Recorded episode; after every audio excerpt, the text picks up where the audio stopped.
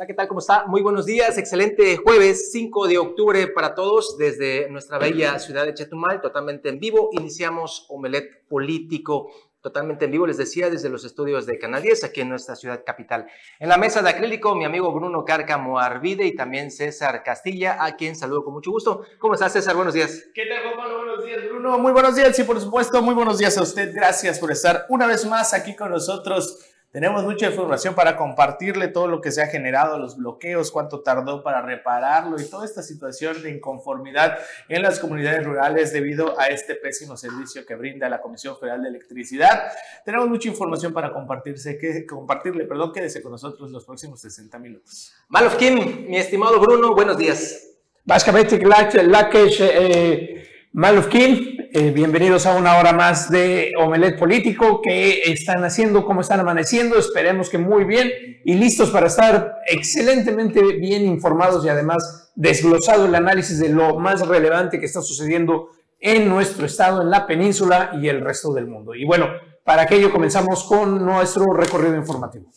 Así es, Bruno. Vamos a iniciar con esta información importante. Hemos eh, pues, mencionado, informado y reiterado en, varias ocasiones esta situación eh, pues, delicada, grave que hemos estado afrontando con, eh, con esta enfermedad del dengue, esta pues, enfermedad transmitida por un mosquito que pues, lamentablemente Quintana Roo se mantuvo por varios meses en primer lugar a nivel eh, nacional en casos de dengue. Eh, tenemos ya reportados eh, siete personas fallecidas, incluso también se hablaba hasta de menores de edad que han estado pues con este repunte de casos aquí en la capital del estado, incluso aquí mismo en el Político le dimos a conocer estas imágenes de los pues hospitales, tanto el ISTE como el Instituto Mexicano para el Seguro Social, el IMSS aquí en la capital del estado, que prácticamente estaba abarrotado de personas con estos eh, síntomas y que se presumía que eso obviamente era, era dengue.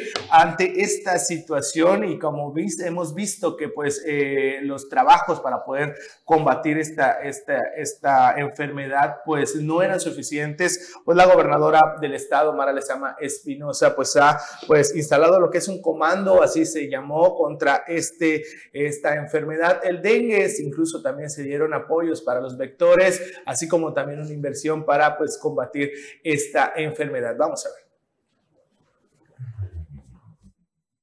Con la instalación del Comando contra Dengue y otros arbovirus y con la entrega de constancias de basificación laboral al personal de vectores, la gobernadora Mara Lezama Espinosa fortalece las acciones para el cuidado de la salud de las personas y cumple su palabra de hacer justicia social a trabajadores que esperaron hasta 16 años para tener sus prestaciones. Con la presencia de Fabián Correa Morales, subdirector de enfermedades transmitidas por vector del Centro Nacional de Programas Preventivos y Control de Enfermedades, la gobernadora Mara Lezama presidió la instalación del comando que tendrá como función reforzar técnicamente el operativo implementado para la contención y control del dengue en Quintana Roo. La gobernadora Mara Lezama explicó que este gobierno humanista y progresista realizó una inversión histórica de aproximadamente 168 millones de pesos para adquirir equipamiento, vehículos y herramientas de fumigación para el combate a estas enfermedades. Destacó que su administración atiende de manera tajante el dengue y las enfermedades transmitidas por vector en coordinación con los municipios, que es fundamental. Informó que ya se están haciendo termonebulizaciones en las escuelas y se tendrá una reunión con el sector hotelero para invitarlos a sumarse a esta cruzada por la salud. Para Notivisión, Leonardo Hernández. Y bueno, eh, justamente eh, Claudia Sheinbaum Pardo en la Ciudad de México recibió su constancia que pues prácticamente la, la, acredita como la coordinadora de la defensa de la 4T y virtual candidata a la presidencia de la República por la Alianza Morena, Partido Verde Ecologista y el PT. Y justamente el Partido Verde fue actor importante en la entrega de esta constancia, ya que fueron los, los, los, los verde ecologistas que le entregaron el documento. Y aquí tenemos los pormenores. Vea usted las imágenes, están buenas para comentarlas. En un acto histórico que congregó a líderes, militantes del Partido Verde, Morena y el PT, Francisco Lizondo, secretario nacional de organización del Comité Ejecutivo Nacional del Partido Verde Ecologista de México, tuvo un papel destacado al entregar personalmente la constancia que acredita la doctora Claudia Sheinbaum Pardo como coordinadora de la defensa de la Cuarta Transformación por parte del Partido Verde. El gesto de Paco Lizondo subrayó la relevancia de la colaboración entre los partidos y resaltó el compromiso del Partido Verde con la continuación de la transformación liderada por el presidente Andrés Manuel López Obrador. Claudia Sheinbaum Pardo fue recibida con aplausos y cánticos de presidenta y Claudia Verde por parte de los cientos de integrantes de la familia Verde presentes en el evento. En su discurso, Sheinbaum expresó su gratitud por el apoyo del Partido Verde y destacó la importancia de trabajar en equipo para asegurar el bienestar del pueblo de México. Tenemos que ir más allá, tenemos que ir por el bienestar del pueblo de México, afirmó Sheinbaum antes de resaltar la importancia de la creación de comités de defensas de la cuarta transformación en todo el país. Francisco Lizondo, como secretario nacional de organización, tendrá gran parte de la responsabilidad de concretar los 4 millones de votos con los que el Partido Verde se comprometió en dicho evento con Claudia Sheinbaum en las elecciones de 2024. Su mensaje con un firme pronóstico, vamos a ganar la presidencia en 2024, comentó. Para Notivisión, Leonardo Hernández. Y en Tulum, la administración municipal continúa con la construcción de domos para las comunidades. El presidente municipal Diego Castañón Trejo puso en marcha los trabajos para la construcción de la estructura del arcotecho de la localidad de Zacamucuy. Al activar una obra más como gobierno de la transformación, Diego Castañón enfatizó que en su administración mejorar la calidad de vida de las familias es una prioridad, así como también impulsar el desarrollo con la ampliación responsable de los recursos públicos. Yo les prometí que les iba a construir su arcodomo y aquí está. Hemos cumplido. Otro compromiso para todas y todos ustedes. Vamos a seguir generando obras en apego a su necesidad, que vean que tienen a su presidente cerca de ustedes y que hay resultados. Somos una administración transparente y cercana a la gente, comentó. En su oportunidad, el director de seguimiento de obra pública, Santos Hipólito Tuschi, detalló que con recursos propios se invertirá en la obra 1.996.042.48 pesos para beneficiar a 596 habitantes. Las familias de Zacamujuy agradecieron al presidente municipal y su cabildo por atender una añeja solicitud, especialmente deportistas y familias que podrán hacer uso y goce de este espacio que será cubierto. Para Notivisión, Leonardo Hernández. Y continuando con más información, vámonos hasta Felipe Carrillo Puerto, donde ahí la presidenta municipal María Hernández ha inaugurado tres puntos tácticos de operaciones para la policía municipal.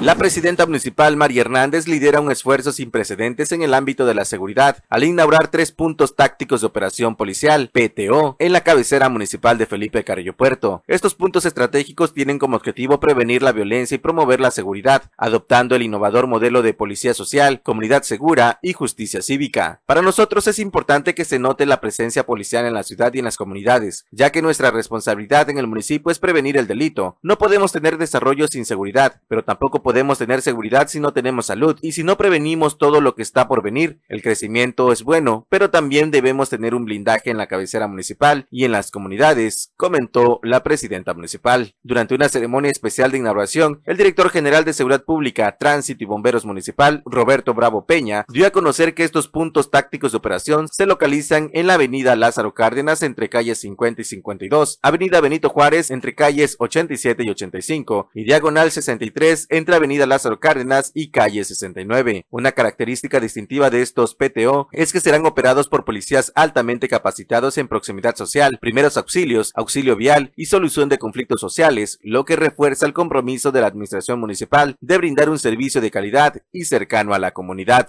Para Notivisión, Leonardo Hernández. Y bueno, nos vamos de nueva cuenta hasta el municipio de Tulum. Fíjense, el turista francés eh, ha quedado maravillado con la selva, la naturaleza, nuestros vestigios arqueológicos que tenemos en esta parte de Quintana Roo. Y todo esto se ha dado a conocer justamente en esta feria que se ha realizado allá en, en Francia, donde Tulum ha estado presente. Y eso trae buenas perspectivas para un futuro inmediato. Ha quedado maravillada la gente, los turistas que vendrán a Quintana Roo, particularmente para Tulum. La participación del Ayuntamiento de Tulum en la feria Top Risk París, evento de referencia del sector turístico del mercado francés, está marcada por reafirmar el impulso del turismo de lujo sostenible basada en la búsqueda del auténtico, con pleno respeto a la identidad cultural y la diversidad natural. Los viajeros franceses buscan conectarse con la naturaleza, el arte y la sabiduría del Tulum auténtico y quedan sorprendidos por la diversidad de atractivos existentes en la amplia extensión territorial de la región del Caribe Maya en el undécimo municipio de Quintana Roo. Los viajeros, niños, adolescentes y adultos quieren explorar y acercarse más al trato personalizado y humano, a la persecución de experiencias únicas con los altos estándares de higiene y seguridad y sobre todo a realizar viajes con conciencia que traigan beneficios para la salud física, mental, emocional y espiritual. Para tal fin, desde el inicio de la administración del presidente municipal de Tulum, Diego Castañón Trejo, se ha instruido a todas y cada una de las dependencias municipales e invitado a la ciudadanía en general y al sector empresarial a trabajar en conjunto para tener más conciencia y respeto por los espacios naturales la preservación de la cultura y la conservación de actividades y sabores locales, ya que los viajeros conscientes están en búsqueda de lo verdadero en todo lo que les rodea. Esto se ve reflejado en una clara evolución del turismo del lujo sostenible, cada vez más enfocado al bienestar, a viajes más personalizados que arrojan una mejor derrama económica y una mayor estancia en el destino. Para Notivisión, Leonardo Hernández. Y continuando con más información, vámonos hasta Isla Mujeres, donde ahí la presidenta municipal Atenea Gómez Ricalde también está pues eh, reforzando estos trabajos para la prevención del el dengue. Con el compromiso de trabajar en estrecha colaboración, la presidenta municipal de Isla Mujeres, Atenea Gómez Recalde, acompañó a la gobernadora de Quintana Roo, Mara Lezama, en la instalación del Comando contra el Dengue y otros arbovirus y la entrega de certificación de asignación de plazas al personal de vectores. La alcaldesa reconoció el compromiso del gobierno del estado por la inversión histórica destinada a la adquisición de equipamiento, vehículos y herramientas de fumigación para el combate de enfermedades de transmisión vectorial. El compromiso es claro, combatir este tipo de enfermedades de manera integral y en conjunto con las autoridades de los tres órdenes de gobierno. Solo a través de esta colaboración y en un esfuerzo conjunto podremos proteger la salud de nuestros ciudadanos, señaló la alcaldesa Atenea Gómez Recalde. Durante la instalación en la que participaron autoridades de los tres órdenes de gobierno, se reforzó el compromiso de trabajar intensamente en las acciones contra el dengue, sumando esfuerzo con el gobierno de México para disminuir la incidencia de casos. Asimismo, una vez instalado el comando Atenea Gómez Recalde, acompañó a la gobernadora a la entrega de certificados de designación de plazas a trabajadoras y trabajadores del personal de vectores, para lo que el gobierno del estado destinará un monto anual de 25.3 millones de pesos, dignificando de esta manera la labor del personal dedicado a esta tarea tan ardua y fundamental para la salud de los quintanarruenses. Para Notivisión, Leonardo Hernández.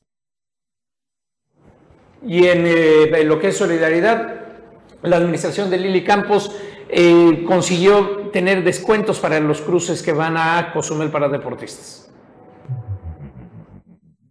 Para la presidenta municipal de Solidaridad, el fomento al deporte en niños, niñas y jóvenes es prioridad, por lo que se firmó un convenio con la naviera Winjet para que todo atleta solidarense de cualquier disciplina obtenga un descuento de hasta el 50% en su cruce a la isla de Cozumel. Estamos celebrando este convenio con Winjet para que puedan tener precios especiales, porque el deporte es una de las acciones que hemos impulsado en el municipio, pues nos permite que niños y jóvenes tengan oportunidades de destacar en cualquiera de las disciplinas que deseen, recalcó la presidenta Lili Campos. José Gabriel Briceño, gerente general de la empresa sucursal Playa del Carmen, destacó que los deportistas solidarenses tendrán un descuento de hasta 50%, quedando su tarifa en viaje redondo a la isla de la siguiente manera. Jóvenes y adultos 260 pesos, los niños solo pagarán 180 pesos. Recalcó que para mayores informes pueden llamar al número 987 107 0032. Nosotros estamos muy comprometidos con los deportistas y desde tiempo atrás ya se les ha venido apoyando. Sin embargo, no se había oficializado, pues cada fin de semana cruzan aproximadamente 150 competidores a la isla de Cozumel, por lo que realmente la firma de este convenio es beneficioso para todos aquellos, destacó José Gabriel Briceño. Para Notivisión, Leonardo Hernández. Y desde el Senado de la República ha habido reformas a la ley de migración donde se estipulan algunas mejoras para las personas que entran y salen del país, más tiempo y todo esto pues lo reconoce la senadora por la República Maribel Villegas Canché. La senadora de Morena por Quintana Roo, Maribel Villegas Canché, avaló reformas a la ley de migración, entre las que destacan la ampliación del tiempo de estancia en el país para personas extranjeras, así como establecer la entrada y salida del país cuantas veces los deseen. El Senado aprobó reformar y adicionar el artículo 52 de la ley de migración, con el objetivo de aumentar de 7 a 21 días la estancia de las personas extranjeras catalogadas como visitantes regional o visitante trabajador regional. En ese sentido, la reforma también autoriza la permanencia de personas nacionales de países vecinos como visitantes trabajadores regional hasta por un año. Otra de las propuestas de la reforma establece que la Secretaría de Gobierno, en coordinación con la Secretaría de Relaciones Exteriores, pueden crear mecanismos para la recepción de trámites y emisión de documentos migratorios de visitante regional y visitante trabajador regional, así como la facultad para determinar qué país podrán ser beneficiadas de dichas disposiciones y definir los ámbitos territoriales correspondientes. Es positivo que se pueda especificar la temporalidad de estancia de los trabajadores, de los migrantes o de los extranjeros que entran a nuestro país. Eso da un orden y regula de mejor manera el flujo de entrada y salida de los visitantes que viven en esta ciudad, puntualizó Maribel Villegas. Para Notivisión, Leonardo Hernández. Ahí está, pues, este recorrido que tenemos. Vamos a hacer un corte, ya, ya está también con nosotros el profe de la información, Anuar Muguel, y todas las entrevistas, videos y comentarios a continuación.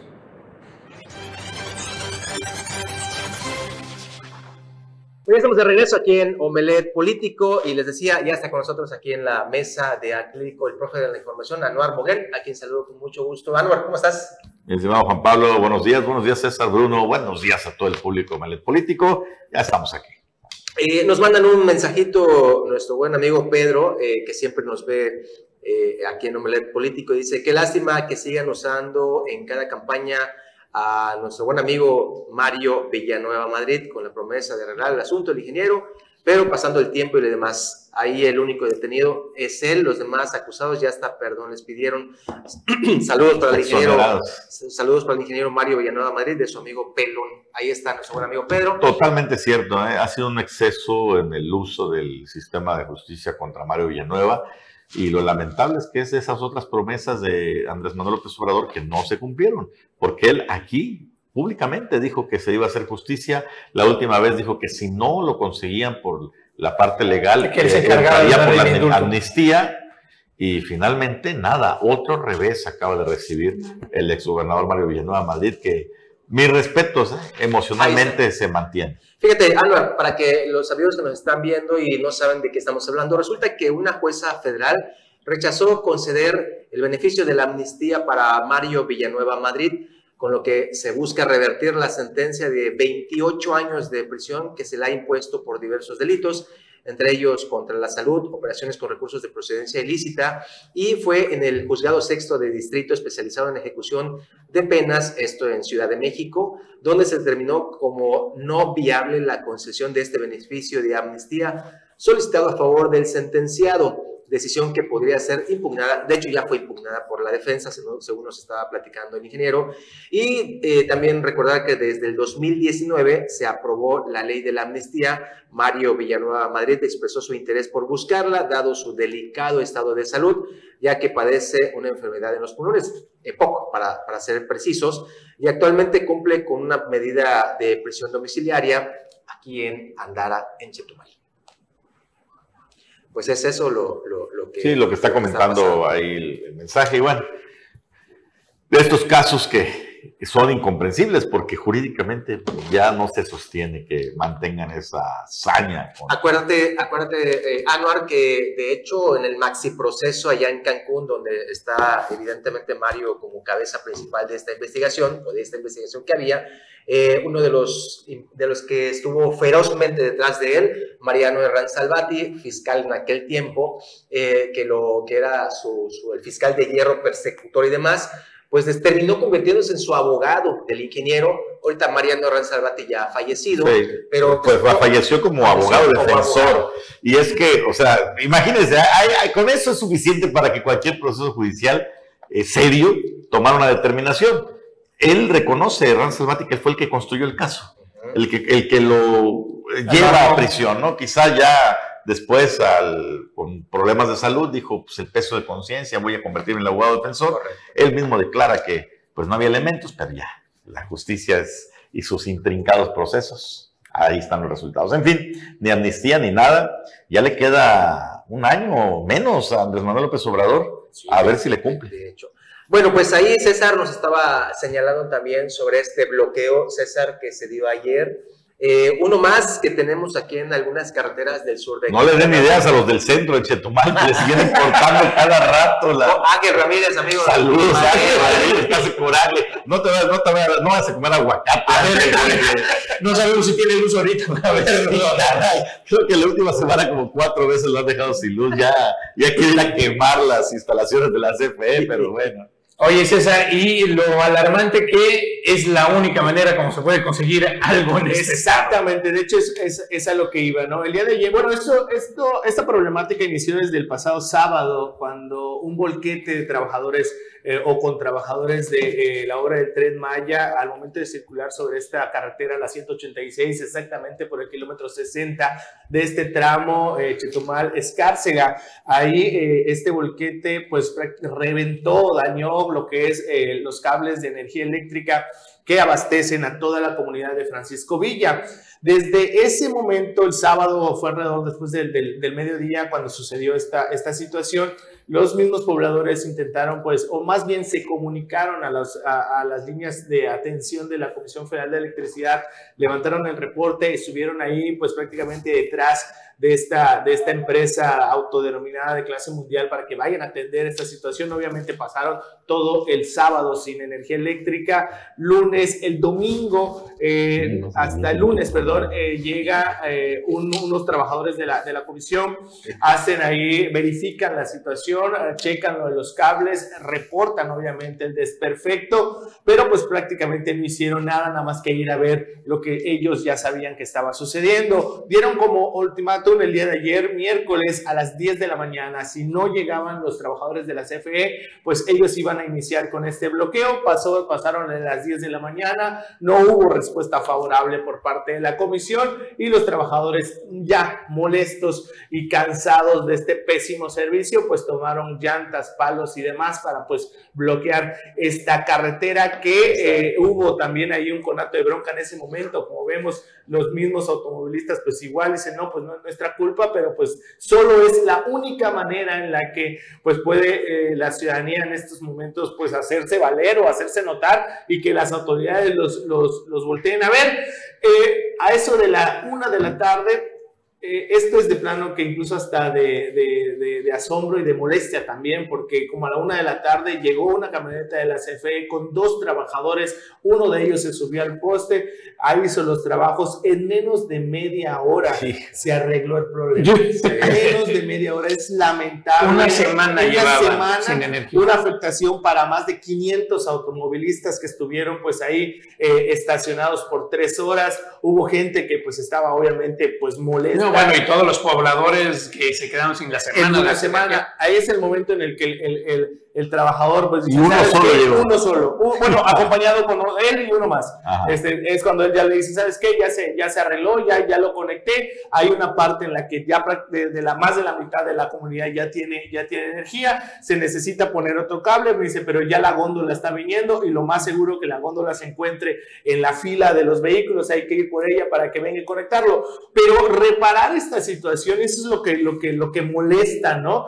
No era tan fácil. Era tan fácil, pero ¿por qué llegar a esto? ¿Por qué llegar a la afectación? ¿Por qué dañar eh, o por qué por días, por días. Y también afectar a automovilistas. Los, los mismos eh, pobladores de, de, Francisco Villa, pues en su momento, pues también se disculparon. Dijeron, no, pues es que la única manera en la que pues esta empresa nos haga, nos haga este llegar a caso, ¿no? O que, o que, nos haga valer, pues, o que vaya a la comunidad para poder atendernos, ¿no? Lamentable esta situación. Afortunadamente ya los pobladores, pues, ya tienen energía eléctrica desde el día de ayer, pero pues esta situación sí afectó a mucha gente. Ahora, este tema de los bolquetes, Juan Pablo, César, Bruno, en varias comunidades nos están reportando cosas similares. Recibí, eh, no recuerdo si fue eh, de Ocumo, de qué comunidad, dicen que pasan los bolquetes y no reventaron los cables, pero hicieron que choquen, provocando un corto y dejaron unas tres colonias sin luz. Y cuando se quedan sin luz, pasan días.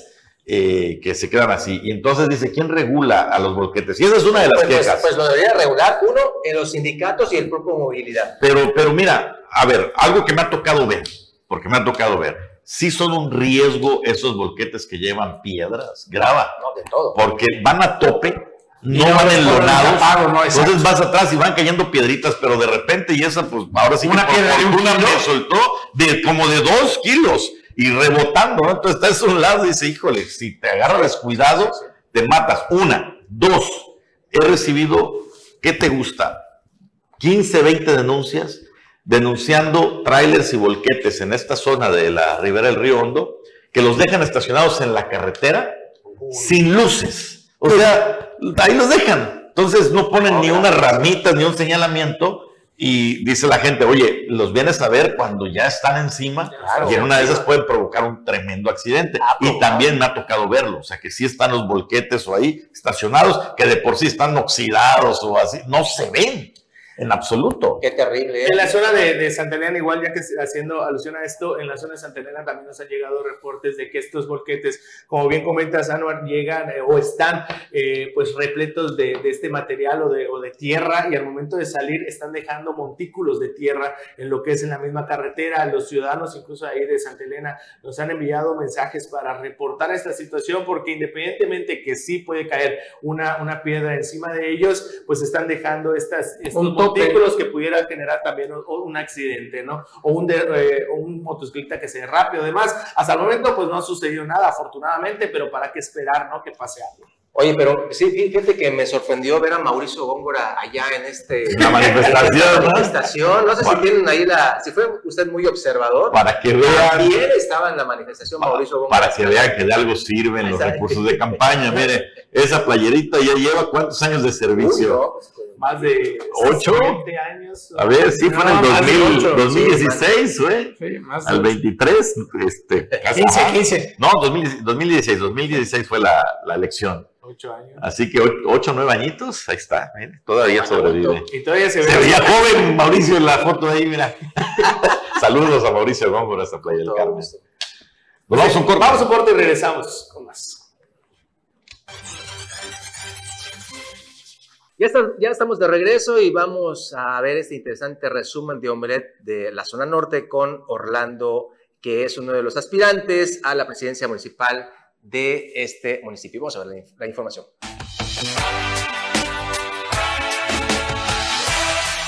¿Cómo ve usted la situación hoy política de solidaridad? Y hablo de cómo ve usted al Partido Verde, si es que existe el PT, si existe un gobierno ciudadano, si existen los demás partidos. ¿Cuál es, ¿Cuál es su radiografía, usted que anda en campo y todo, de lo que se está viviendo hoy en solidaridad?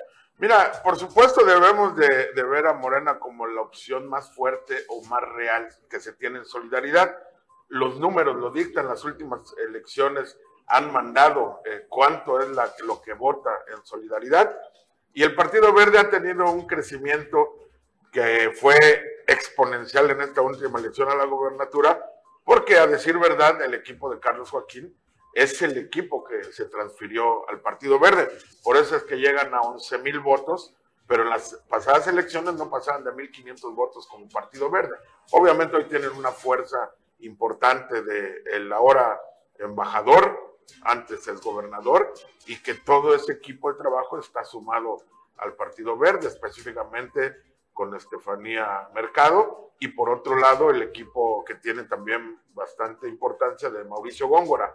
Pues, obviamente... Pero, ¿cómo lee usted que la secretaria de gobierno de Morena, o sea, que hoy gobierna Morena en Quintana Roo, participe de lleno y le levante la mano a Estefanía Mercado del Partido Verde, cuando las dos han sido afines? Y no quiero ah, de- hablar mal de, de Carlos Joaquín ni de nadie, sino son grupos políticos. Sí, son grupos políticos y sobre todo de interés. Yo lo he dicho, quizá a mí no me den la oportunidad de estar en las encuestas, pero ya me metí a base de trabajo, dedicación, tenacidad, de ser osado. Yo no tengo un jefe político como tal. Yo soy Orlando Muñoz con un equipo de trabajo que cree en mí. Quizá no deba de estar porque le incomodo a grupos políticos o de intereses cupulares, Pero yo siempre he dicho, yo voy a hacer esa excepción de la regla. Yo no pertenezco a la regla, yo soy la excepción y tengo que llegar a hacer lo que tenga que hacer para estar Pero en las usted ya, pero sí sabe usted las reglas y ya tiene Las cumplo, experiencia por supuesto. de que hay que pedir permiso, Por bueno supuesto. menos decir, Avisar. puedo participar. Claro, claro. Ya usted ya le dijo, puedo participar. Por supuesto.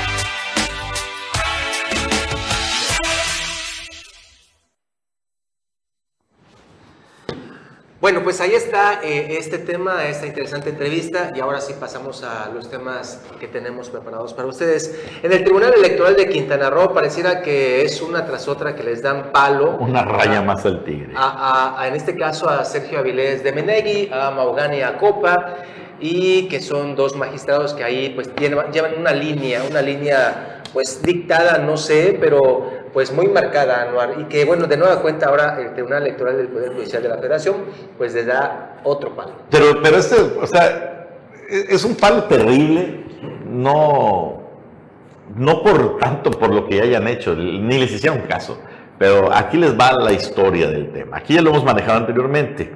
Eh, todo se origina con la, eh, el recurso que interpuso Luis Gamero Barranco, Sí. que actualmente está sancionado eh, por violencia política en razón de género y no puede participar en elecciones por un periodo de cinco años y fracción. Obviamente ya cumplió algunos años, entonces Va como a la mitad. él va como a la mitad. Él para participar en el 2024 va ante el Instituto Electoral de Quintana Roo. El Instituto Ele- Electoral de Quintana Roo le dice, no señor, usted no puede. Hasta el 20 de septiembre del 2026 estará libre. Estará libre Luis Gamero Barranco. Entonces, en el Instituto Electoral de Quintana Roo le dicen, no señor, entienda, usted no puede, está en la lista de, de sancionados. Lleva el tema al Tribunal Electoral de Quintana Roo y ahí es donde pues, las cosas cambiaron, porque eh, Sergio Avilés, el presidente del tribunal y Maugania Copa, determinó que no había necesidad de respetar esa lista de sancionados y dijo, no, sí, sí puedes participar porque la lista es para funciones publicitarias.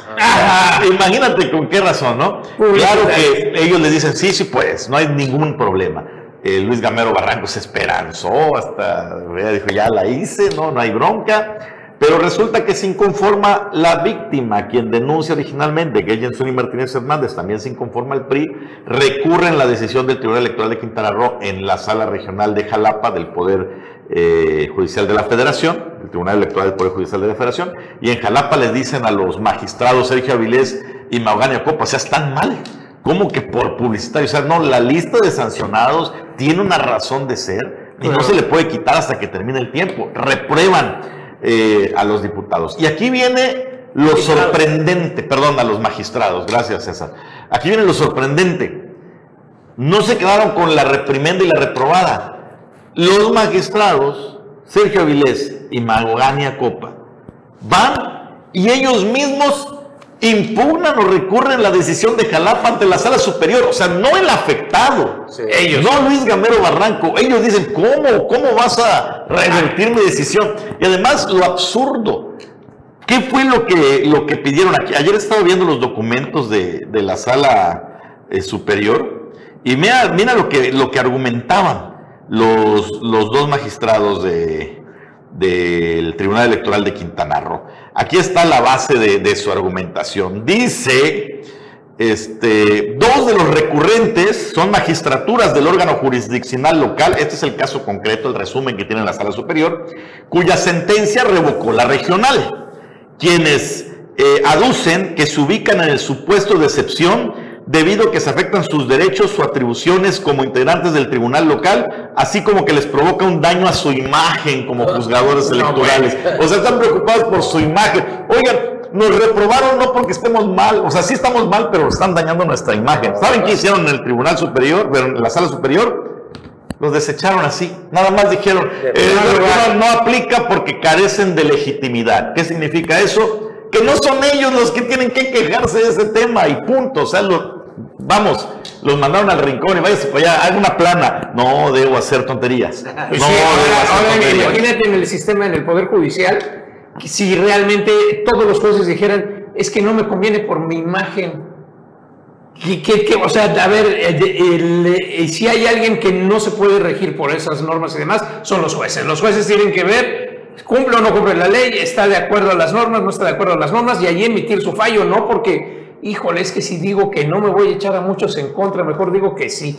Eso, eso no puede ser ni siquiera un argumento, ya dejemos legal hacia una autoridad superior, no puede ser ni siquiera un argumento ético. No, no, podría ser ahí. Pero si hablamos de, ética, Bruno, yo me voy un poquito más al fondo de este asunto. Hay, eh, hay, un, hay unas ahí eh, dichos que dicen que a veces eh, pues se te muerde la mano, ¿no? Y creo que esto es lo que está pasando con Sergio Avilés de Menegui. Todo el mundo sabe que Sergio Avilés pues llega a la presidencia del Tribunal Electoral cobijado por pues la senadora Maribel Villegas Canchet, todo el mundo lo sabe, hubo fotografías y demás. Sin embargo, creo que ahora esta ética y, toda esta lealtad pues está yendo al caño. Y te voy a decir por qué, Bruno, eh, y César. Lo entrevistamos a, a Sergio Avilés de Menegui y la pregunta fue expresa ¿Eres maribelista? ¿No lo eres? No lo soy. Y no les vamos a... contestar que sí, ¿no? Pero sí, es, evidente. Pero tenemos aquí una entrevista, son unos 30 segunditos, eh, que para que usted vea cómo se desempeña Sergio Avilés de Menegui. Se la vamos a mostrar. ¿Ya la tenemos, producción? Vamos a verla en favor de Luis Camero, sobre todo hablando que es maribelista y tú también eh, has recibido apoyo político de parte de Maribel Villegas. Pues realmente no sé eh, qué apoyo refieren, la verdad es que eh, sin filas, sin fobias se resuelve en el tribunal, creo que las estadísticas ahí están, el 97.77 de las resoluciones han sido confirmadas, la efectividad del tribunal ha sido alta y yo creo que es importante que realmente los ámbitos que se resuelven en el tribunal, si bien son políticos, realmente se resuelve sin filas, sin fobia ni ningún tinte partidista. ¿No eres maribelista? No, para nada, realmente soy magistrado del Tribunal Electoral con una autonomía y una independencia. Ahí está. ¿Cómo ves? No, no, bueno, no, es falta de lealtad, porque la lealtad se ve. La, lealtad se ve en los hechos. maquillado, ¿no? no puedes, eres magistrado, tienes que mostrarte imparcial. Es como la Rosaura Villanueva Zápalo, la fiscal anticorrupción, ayer daba unas declaraciones donde dijo: no, no, no yo no tengo nada que ver, ninguna línea con los gobernantes de ningún tipo. Ajá, sí señora, claro, ¿no? Este, peor aún, como el tema de el, dirigente de los senadores de Morena que lo agarran con el audio diciéndoles, ah. no al lugar, tenemos que ir para atrás, no aprueben a los... Eh, eh no están soltando línea. Exactamente, nos están dando la línea. La recomendación, recibimos una, una recomendación. Sí, hombre, o sea, son cosas que no pueden decir. Ahora, eh, desleal, pues tiene fama de desleal Sergio Avilés, eso, eso sí. Eh, recordemos que hay un audio previo, ese sí muy revelador, donde Víctor Vivas Vivas, por cierto, en ese entonces era magistrado presidente del Tribunal Electoral de Quintana Roo, puro fichita llega a esa posición, ¿no? Eh, quiso coaccionar, o más bien estaba hablando con Sergio Avilés, que era consejero electoral, y diciéndole, acuérdate, güey, ¿quién te puso ahí? Acuérdate. no, y porque se le puso rebelde a Roberto Borges por algunas cuestiones. Acuérdate quién se la debes. Pues hubo sus pleitos en ese entonces, vemos la misma situación ahorita. Pero los hechos, este, Juan Pablo, dicen que esta situación de ponerse como abogado defensor de Luis Gamero fue en parte por esa relación o esa factura política que tiene con el grupo de Maribel Villegas. Bueno, cosa que no debería de sorprender, pero lo que yo insisto que debe sorprender. No, no, sí debe sorprender, Bruno, porque, o sea, tú tienes un prestigio como, déjate tú como magistrado, como abogado, como experto en derecho Entonces llega un momento en que le tienes que decir a tu grupo, o sea, yo entiendo pero no se va a poder. Ese es al que voy. O sea, apoyar el, grupo, pero no mentir con todos los días. Claro. algo así. De, ¿Cómo no? evidenciarte. Un, dos, tres por mi amigo que no quiere llegar a decirte que sí te quiere invitar a salir. Oye, oye, o sea, es como si pusiéramos a Álvaro en el tribunal electoral como presidente y le decimos, bueno, ¿cómo no se va a poder si nosotros te pusimos y vas a hacer lo que nosotros querramos? No, señor, o sea, lo, la que la ley permite, la ley. Sí, hasta aquí, no puedo decir más allá de la ley, eso sí no se puede hacer. Bueno, tremendo ahí el tema. Y vamos a un corte y regresamos ahora con el, eh, el recto final de Omelet Político. De regreso en Omelet Político, eh, queríamos eh, una, dos. Estamos ya de vuelta en Omelet Político y en la línea telefónica tenemos, como siempre, aquí presente en la mesa de acrílico, aunque usted no lo vea, a Carlos Pérez Zafra. Carlos, muy buenos días. Hola, ¿qué tal? Muy buenos días. Qué gusto saludarte, P1, César, Juan Pablo, a usted, profesor, siempre es un placer saludarlo con todo respeto, siempre. Pues fíjense que medios nacionales hoy publican que ya no va, parece que se le está cayendo a don Samuel ser el candidato de Movimiento Ciudadano a la presidencia de la República. ¿Cómo va a ser posible? Y dice Dante Delgado que pues él, él tiene todo y que será un buen presidente. Entonces, pues ya no sacrifican la carrera política de Samuel para que no sea el Bronco 2 y es muy probable que el que vaya a competir pues es que total no tiene nada que perder y todo que ganar. Así es. ¿No? Y por el otro lado, el que tú me decías que va a crecer, no empiezo a pelear, claro, no es un pleito. Eh, y qué bueno que lo aclaras, porque si me sigues maltratando, le voy a hacer como Faitelson. ¿eh?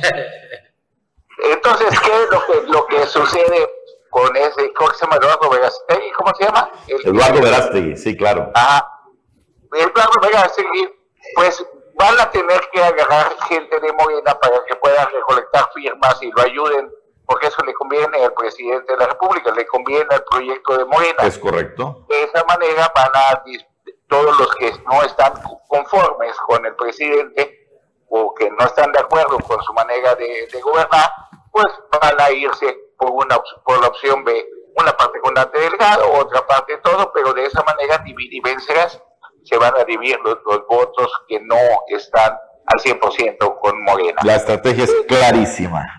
Bueno, pues ya aterrizando un poquito ya más en, en Quintana Roo, fíjate que ayer tuve oportunidad de estar en Playa del Carmen, en Solidaridad, maravilloso, y, y entrevistar a Miguel Díaz, a Orlando Muñoz, a Juan Carlos Jobos, y de ahí me entero que viene una fiestota así tipo el viejo PRI. Ah, caray.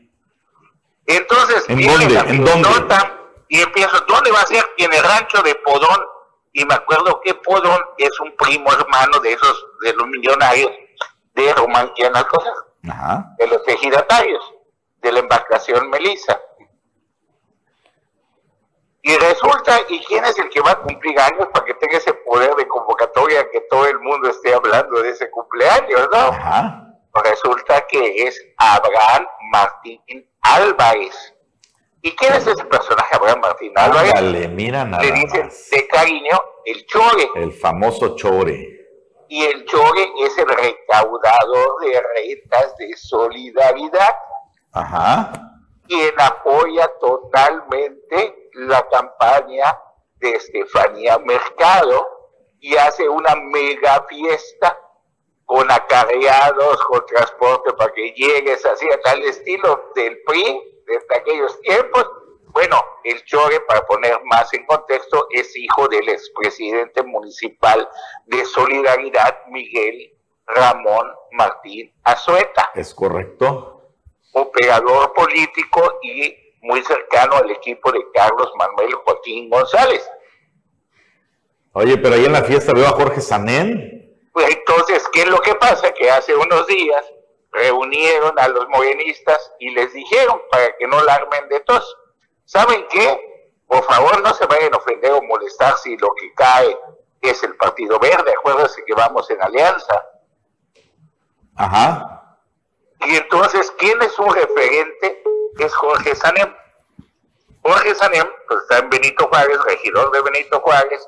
Es Presidente del Consejo, no sé qué, de Morena. Del Consejo y ahí está también Orlando Muñoz, quien es otro de los activistas que había levantado la mano y todo. Ajá. Entonces, todos los caminos por ese lado llevan al equipo de Carlos Joaquín, iniciando con el oficial mayor también Nacho Moreno, Nacho Sánchez, algo así que es el que ve los, algunos de los negocios del exgobernador. Entonces, si te das cuenta, por un lado, Oye, puede ir, mande. No, no, y aparte estoy viendo las fotos ahí, Estefanía, de, de, guinda, ¿no? En la fiesta. Sí, para que no haya no hay problemas y se arman, porque acuérdate que tú puedes ser del verde y hacer campaña con tu camisa de Morena, cualquiera Está el dirigente del verde que nunca habla, que está, el, dirigente del Partido Verde también está ahí. Claro. Pati Casados.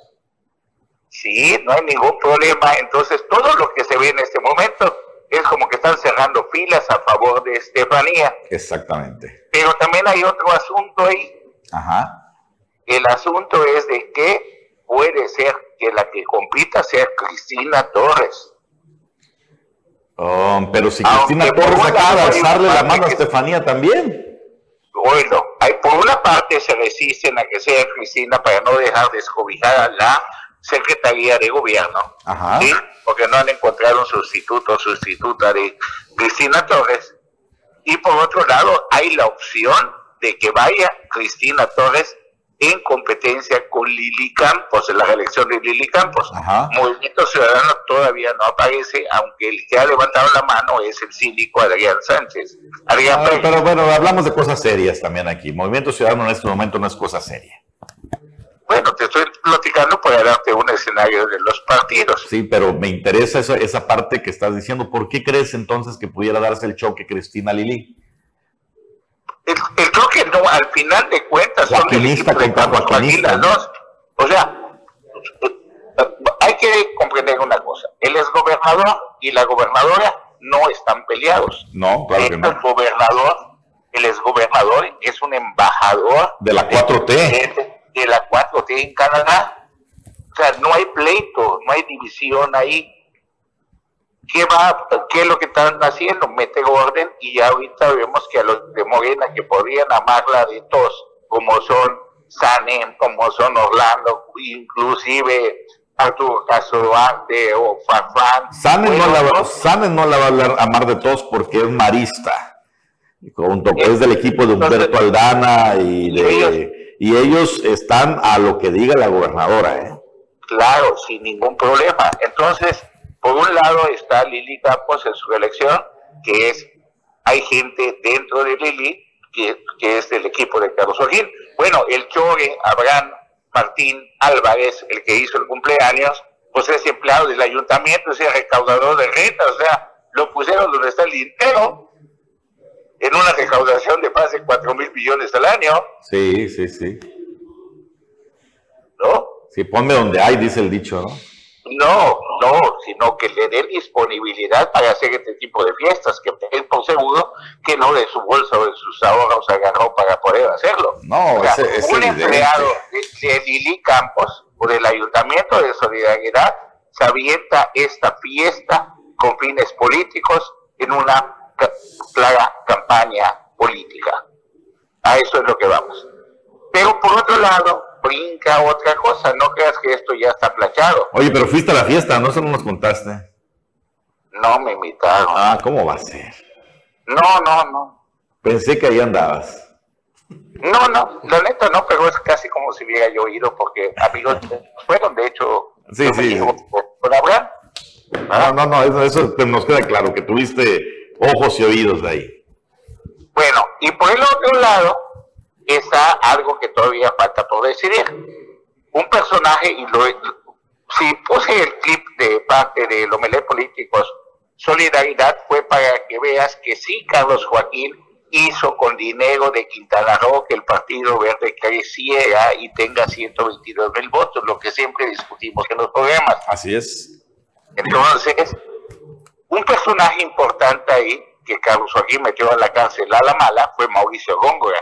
Así es. Y Mauricio Góngora tiene línea directa con Jorge Emilio González, porque la gubernatura pasada, o la candidatura para la gubernatura, cuando Carlos Joaquín compite con Mauricio Góngora, el que estaba en el cuarto de guerra y aliado era Jorge Emilio González. Es correcto. Entonces falta todavía qué decide Jorge Emilio. Bueno, bueno, bueno. Por Pero, otro lado, hay el compromiso con Mauricio Góngora, que es una, una persona que va- aparecerá en los próximos días con todo, ya sea con su cuñada María José Osorio, que pronto la vamos a tener en el estudio, o Cintia Osorio, la esposa. la esposa. Que la verdad, Entonces, eh, digo, sin, sin ser irrespetuoso ni mucho menos, María José es una joven diputada que apenas está empezando su carrera política. Yo recuerdo la campaña de Mauricio. Oye, Cintia Osorio tenía mucho potencial, ¿eh? muy carismática en campaña. Tuve la oportunidad de platicar con algunos de ellos, le manda saludos a Bruno, Bruno también es amigo de ellos, y este y se pone bien, bien interesante el tema solidaridad, Va a estar candente, pero es un pleito entre, car- pero es un pleito entre carnales. Bueno, es un pleito entre amigos. Es un pleito entre amigos. Porque, como- o sea, todo el pleito está dentro de la Eh, 4T. Todos se van a alinear, nadie se va a pelear de Morena, no hay Y a ruptura. todos les va a tocar. ¿Ah? Y a todos les va a tocar un cacho de pastel.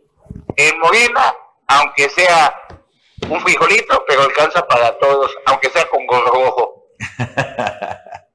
Así es, mi estimado Carlos. La producción nos dice. días, qué gusto saludarlos, ¿ah? Igualmente, te iba a decir justamente que la producción ya nos está corriendo.